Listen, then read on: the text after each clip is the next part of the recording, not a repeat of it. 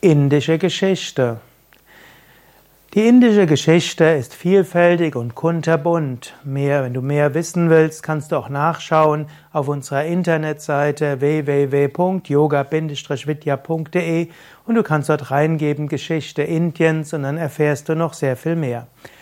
Die indische Geschichte ist letztlich eine Geschichte von Spiritualität, von Religiosität, von Kunst, Kultur, Staatswesen und so weiter.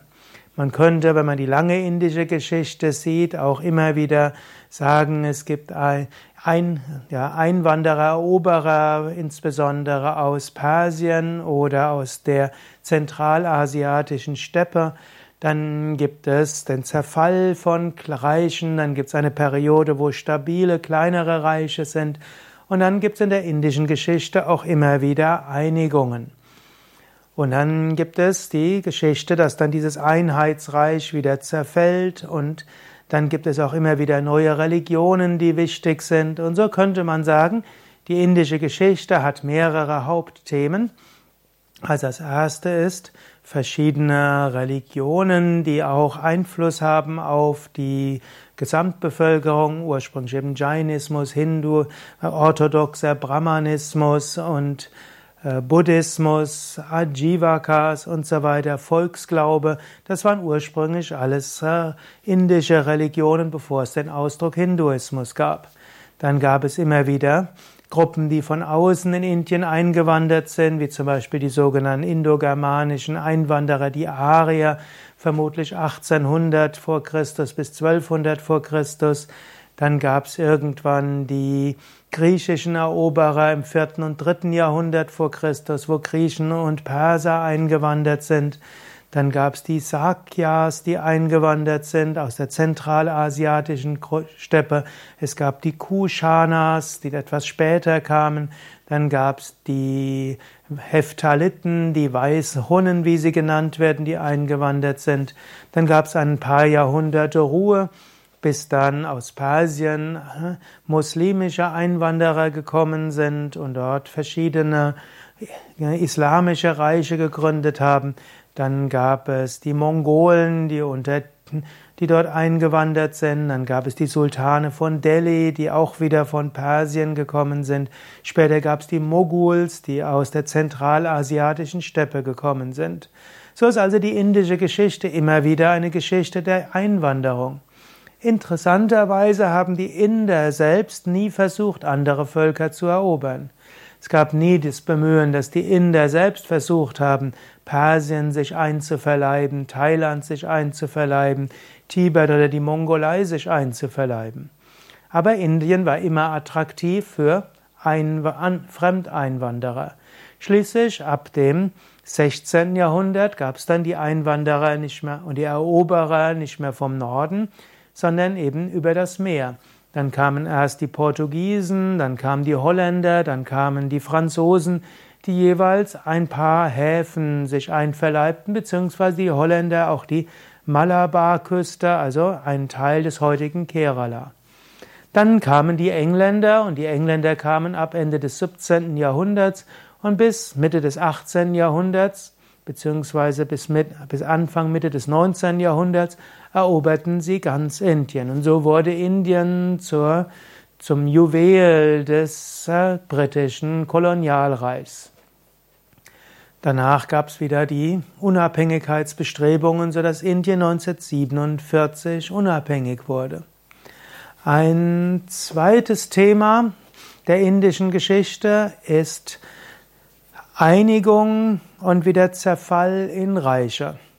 Die erste Einigung von ganz Indien in einem Großreich war unter den Mauryas zwischen dem 5. Jahrhundert vor Christus bis 3. Jahrhundert vor Christus und die Blütezeit war dort Ashoka.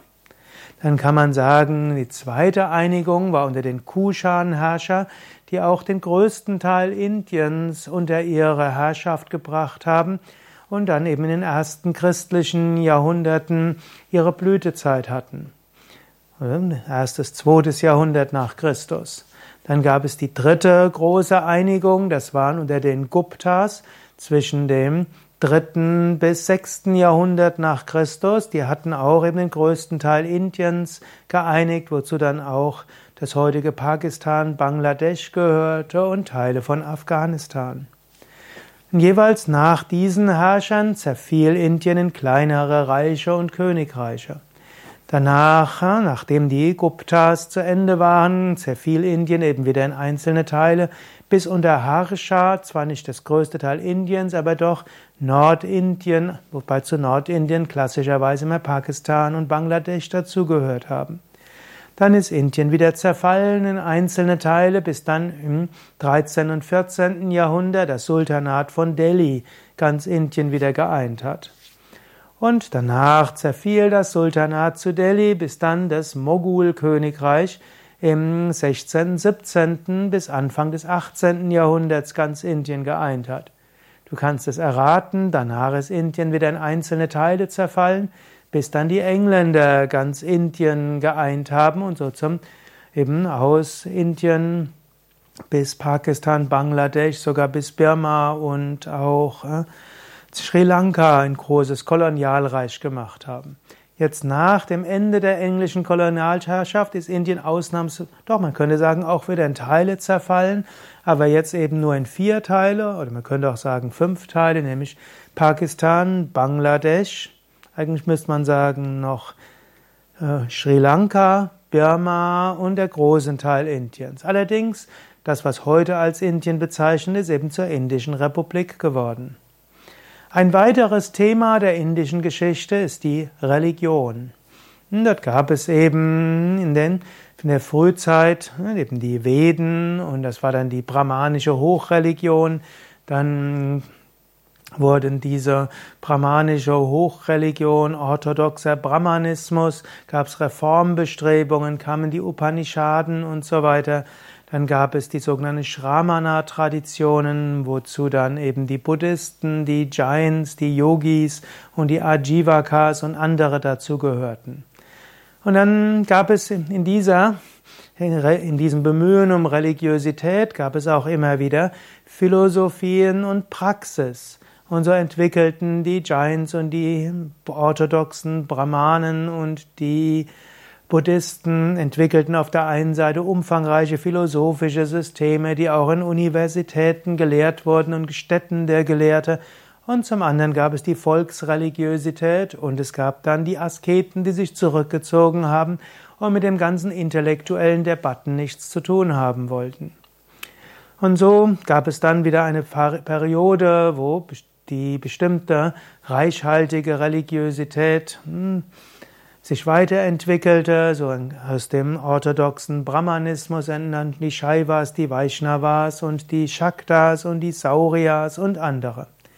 Gut, dann gab es im siebten, sechsten bis zum achten Jahrhundert wurden, gab es immer weniger Buddhisten und Jains, die spielten im indischen Leben eine weniger große Rolle.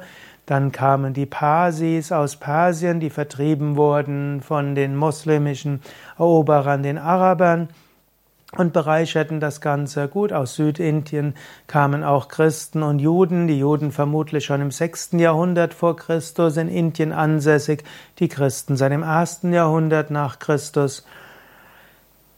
Dann entstand, dann kamen die arabischen Einwanderer bzw. persisch-muslimischen Eroberer, Daraus hat Indien wieder einige, hm, ja, einiges an Befruchtung bekommen. Zum einen die Islamen, die Moslems in Indien haben sich befruchten lassen von den einsässigen Religionen. Es entstanden eigenständige Strömungen des Sufismus, die dann weiter nach Persien gingen und zum Teil sich dann, dann auch befruchtend auswirkten auf die Europäer. Zum Beispiel nimmt man an, dass das Rosenkranzgebet letztlich vom indischen Japamala äh, Spiritualität entstammt. Gut, und dann aus der Auseinandersetzung mit der islamischen Frömmigkeit, die auch sehr stark eine Volksfrömmigkeit ist, entstanden dann die, die indischen Volks, Volksreligiosität, die Bhakti-Strömungen des Vaishnavismus, Shaivismus, es entstanden die tantrischen Strömungen auf dem Gebiet des Shaktismus und so weiter. Als dann die Moslem, als dann die Portugiesen und die Holländer und die Franzosen und die Engländer kamen, kam auch das Christentum ins Land, was einen Einfluss hatte auf die Entwicklung von Mönchsorden und von karitative Werke auf der Basis der Religiosität und so weiter. Und so kann man sagen, die indische Geschichte ist auch geprägt von Religiosität und verschiedenen Entwicklungen von religiösen Strömungen, letztlich Beeinflussung anderer Religionen durch die eigene Spiritualität über die Eroberer und umgekehrt auch die der Hinduismus selbst hat auch Einflüsse aufgenommen auf Islam, Parsismus, Christentum und so weiter. So ist also die indische Geschichte ziemlich reichhaltig und man könnte tatsächlich sagen, das sind vielleicht eine der wichtigen Prägungen.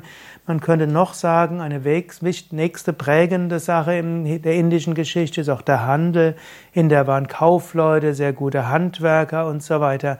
Und so war Indien ab dem, gut, man könnte sagen, in der Frühzeit, also man könnte sagen, die Induskultur viertes bis drittes Jahrtausend vor Christus, stand Indien im Handel mit Mesopotamien und über Mesopotamien mit Ägypten und mit China. Die Hochkulturen waren ja verbunden. Dann später zur Zeit der hm, des Hellenismus und des römischen Kaiserreiches gab es lebhafte Handelsbeziehungen, letztlich vom Mittelmeerraum, Arabien bis zu Indien und das ging dann weiter noch bis zu Hinterindien, also das heute Südostasien und bis China. Und so gab es dann eine Periode, wo dieser Handel zum Erliegen kam oder weniger wurde zur Zeit der Völkerwanderung und auch als China erobert wurde von Hunnen. Und so war Indien mehr auf sich selbst gestellt. Und dann gab es wieder Perioden, als Indien letztlich auch Teil des, der islamischen Königreiche wurde, wurde wieder der Handel belebt zu, mit Persien und Mesopotamien und zu anderen Zeiten wieder mit, mit China. Und Heute ist dann Indien im Handel und im Computerwissen, Computertechnologie mit Westen und China und so weiter. Auch das ist eine weitere äh, Entwicklung, in der man immer die indische Geschichte sehen muss. Ja, soweit ein paar Überblicke über wichtige Themen der indischen Geschichte. Wenn du Perioden der indischen Geschichte genauer lernen willst, schaue eben nach Geschichte Indiens in unserer, auf unserer Internetseite www.yoga-vidya.de